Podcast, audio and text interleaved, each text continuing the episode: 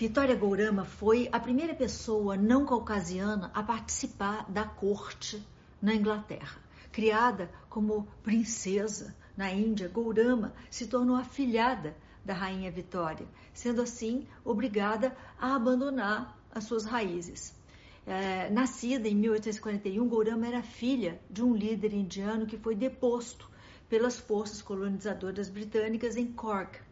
Pai e filha foram exilados da Índia e mandados para a Inglaterra. Lá, Gourama caiu nas graças da Rainha Vitória e esta rapidamente providenciou para que a jovem princesa de apenas 11 anos fosse convertida ao cristianismo e batizada como Vitória é, Gourama, tendo a Rainha Vitória como sua madrinha. Apesar de viver uma vida luxuosa como membro da corte, Gourama passou a ser controlada e moldada, podada mesmo pela rainha. Ela foi proibida de ver o pai novamente e rapidamente foi desaprendendo. Foi desaprendendo a própria língua, o hindi, que era a sua língua natal.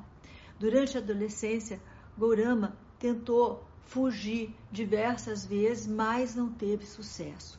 Por conta da cor da sua pele e das diferenças culturais, Gourama era uma estranha na corte e ela se sentia assim. Por volta de 1860, Gourama se casou com o militar britânico John Campbell, 30 anos mais velho do que ela. O casal teve uma filha, Edith, em 1861. Em 1864, pouco depois de completar 23 anos de idade, Gorama morreu vítima da tuberculose.